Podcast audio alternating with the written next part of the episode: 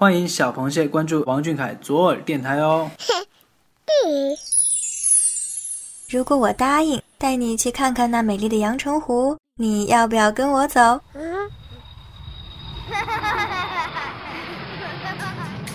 谢眼看世界，这里有粉丝原创散文杂谈，也有科普小达人带你探索与发现与王俊凯有关的小知识、小趣闻，与主播一起享受一种福至心灵的热闹生活。快到耳朵里来。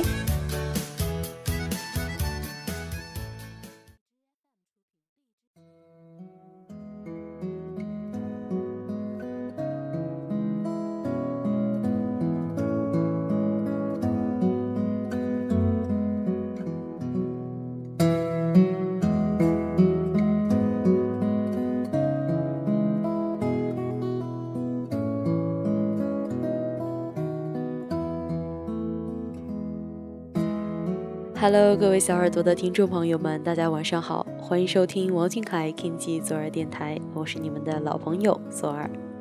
随着这一档节目的播出，二月份的春光逐渐的消散淡去，而二零一七年的春节也真正的跟我们挥手告别了。然而，左耳也知道，许多的工作蟹早已投身奋斗于工作前线，很多的学生党也早已背起了书包，上起了学堂。那这个时候，需不需要左耳给一个温暖的抱抱，安慰一下你们受伤的小心灵呢？其实，小耳朵也和你们有一样同病相怜的命运。兢兢业业的我们，全年四个季度是不眠不休，甚至在除夕夜也在熬夜加点奋斗中，风里雨里雾里霾里，雷打不动的在这里等着你们。那这期的分享档要跟大家分享点啥呢？嗯，过年前小俊发的新歌《小棉袄》，你们听了吗？别跟我说你没听啊，否则我们要开除你的粉籍了。嗯，相信大家肯定都在循环往复的听了。嗯，众所周知，这首歌呢是李荣浩前辈作词作曲。要说起荣浩哥和小凯的结缘，还得听我缓缓道来。早期呢是因为一首《模特》初认对方，彼此欣赏。后来也是在这个喜气洋洋、温暖如春的日子里见了面、合了影，一见倾心，写下写歌约定。从此就是伯乐寻得千里马，伯牙遇到钟子期，寻觅知音，高山流水，惺惺相惜。就在我们天马行空、奇思妙想、猜想歌曲名字的同时，一首冬日暖阳的小棉袄就这样适时出现，温暖一众母妈、老阿姨的心。温暖悠扬的旋律，感人肺腑的歌词，清冽迷人的声线，柔和温柔磁性的凯日唱腔，在前面一一把童年回忆唱透，后面荣浩前辈深沉沧桑的独特嗓音在低吟浅唱，配合的丝丝入扣，天衣无缝。一首小棉袄不仅唱出了游子在外的思乡之情。而且正值新春佳节团圆之时，共同诉说了经久离家的人们离别惆怅的情绪。这个冬天也因为静凯歌声的陪伴，变得诗情画意起来。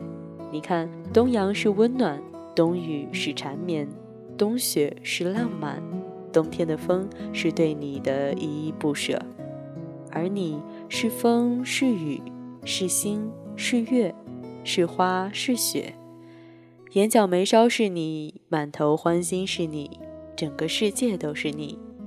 左耳这里呢有一份来自名为幻宝的听众投稿，听完之后你会更加理解这首歌曲的含义。好了，一起来听听看吧。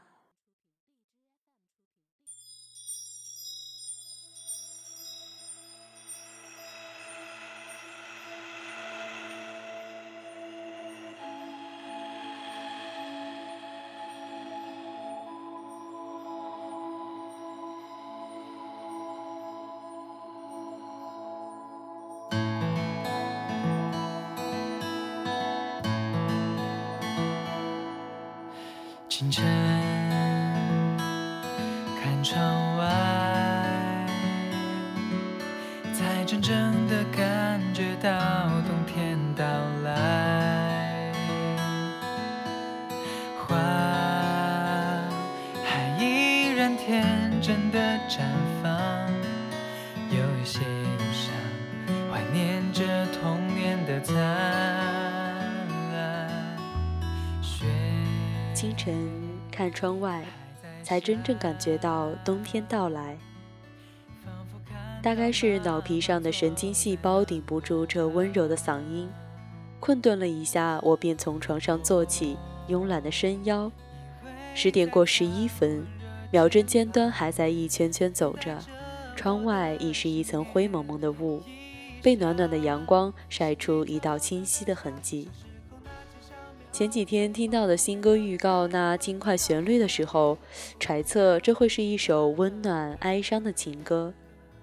少年绵绵的嗓音被远方牧羊姑娘的笛声晕上细腻的磁性。他安静地眺望窗棂外的世界，想要捐出自己的小天地，却又不得不融入这个世界。眷恋星辰大海，却也放不下甜甜的草莓冰淇淋。可我没想到，新歌真正发行出来后，一种全新的观念彻底覆盖了原来的想法。把那青涩懵懂的揣测完完全全撤离我的脑海，像是被重新铺上一床暖白色的床单，有淡淡的阳光气息和妈妈的味道。刚睡醒的蝴蝶扑扇了几下翅膀，就这么远离视野，渐渐消失，不知驶向了哪个温暖的彼方。雪还在下。仿佛看到妈妈坐在暖炉旁。听到这里，我才终于从幻想中抽离，有点惊喜。这个时期的少年竟然把一首恋家的歌曲唱得如此清丽可人，仿佛一潭静谧的湖泊上升起的一轮玉盘，忘却那是山头上明月的倒影。这样的情愫让我想起《情书》里面最开始以及最末两个镜头。白皑皑的雪峰下是冷凄凄的荆棘林，一座矮房子突出的一块烟囱里源源不断的冒着烟雾，萦绕在树枝的尖尖，白到透明的雪花落在玻璃窗上，堆出无规则的形状，像是一场冰雪奇缘。他跑了很久，跌进雪地里，深陷，又爬出来，再深陷，再爬出。却没有什么能够阻止他跑向那远而高大的山。那些不曾说出口的秘密，也被冬日干冷的风吹到结冰，愧疚于心，温暖而坚定，对某些消失的东西无比珍惜。此刻，我胸腔里汇入一汪滚烫的泪水，洗净很久都不曾被撼动的心。听到小棉袄的时候，我的心境不谋而合般的与此情此感相似，并不是因为听到落泪时眼眶的温度让我从冬夜的寒意中融化，而是因为这个亲爱的少年把一首简单的歌曲唱进了我的心里。那些被深埋在土壤里的感恩话语，在一首歌的煽动下悉数苏醒，窜出不可控制的内心。我才终于感受到，这个二零一七的冬天是那么温暖，就好像是妈妈曾经带我吃过的糯米糍粑，软糯香甜，温暖的如同灯笼里的火光。看来，拥有一件妈妈亲手缝纫的棉袄，真的是一件值得骄傲的事情。每天忙碌的工作之后，将之紧拥入怀，也能重温曾经的美好。哪怕生活在遥远而冰冷的城市里，多少个日夜没有尝过妈妈做的饭菜，那些令人孤单的心事，都被温暖的小棉袄熨贴得舒坦放松。这个世界这么大，纷繁复杂的考验勾勒着时代的轮廓。你经历欣喜，经历挑战，经历跌宕，才拥有了一个不普通的青春。但是永远都不会忘了身后的家，那个寄托着你童年的回忆的地方，那个赋予你生命与希望的起始点，总在你伤心难过的时刻，第一时间为你送去温暖的问候。俊凯的声线很温和，可能是被蜡烛的外焰耐心烘烤过。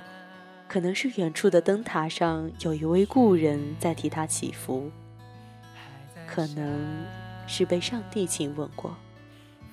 不然为什么我已经穿着单薄的睡衣坐在窗前听这么久的歌，也感觉不到丝毫寒意，反而觉得很温暖？我想俊凯的心灵可能不同于其他与他年纪相仿的孩子，却又与大部分常人相似，平淡从容地感受世界带给他的欣喜，不惊不扰地回忆每一个感动他的瞬间。然后以最热情的神采拥抱那些温柔的时光，即便曾经在角落里舔过伤口，等待愈合以后，又是一阵悄无声息的感恩，无关痛痒，无关风花雪月。离开家的岁月简直可以谱写成一本书，想在四季交换的时候回来，想再次倚靠妈妈温热的肩膀。那些清浅的想法，总会在清风和时间的安抚下变得更加平静，却令旁人更加心疼。我想起来一位凯妹说的一句话：“她唱歌的时候，我不要过度的去了解她，否则自己可能会得到成倍的惊喜，也可能得到成倍的哀伤。”而我倒是很愿意做她的一件小棉袄。在没有风的夜晚，通透方圆几千里的距离，给这个无比喜爱的少年 一个温暖的鼓励。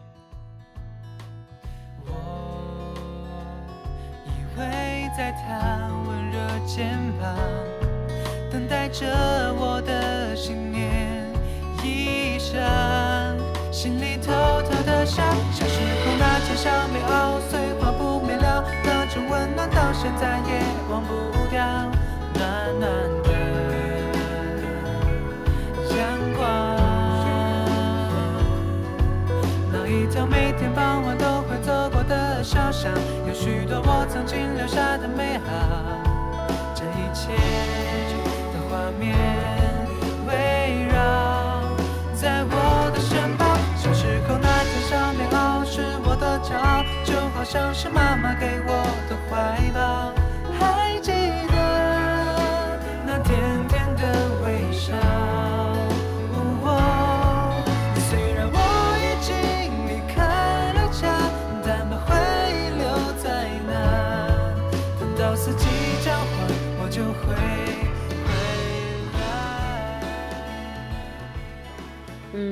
读完这篇来信，昨儿我感慨颇多啊！我也是实力佩服这位小螃蟹的才华。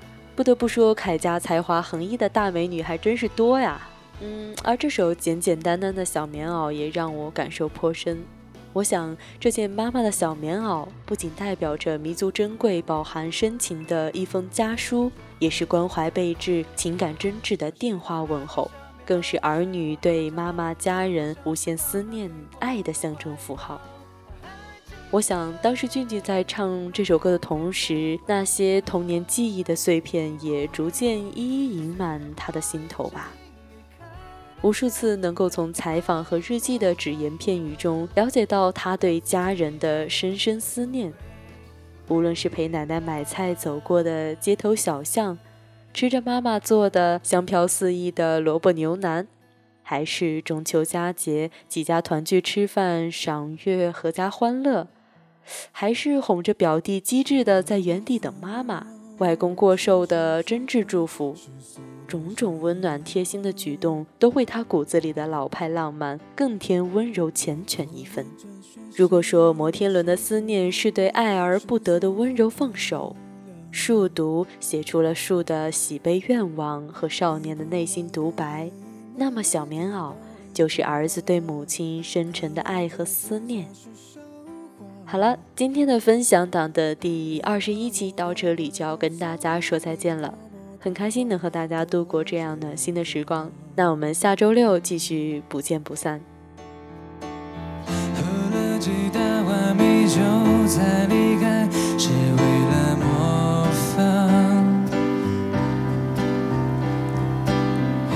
出门不小心吐的那幅是谁的书画？你一天一口一个亲爱的对方多么不流行的模样。都应该练练书法再出门闯荡才会有人热情买账要是求了。哦，我要选你吧。几百年前做的好坏，没那么多人猜。要是能求了，我要选你吧。至少我还能写写诗来澎湃，得到。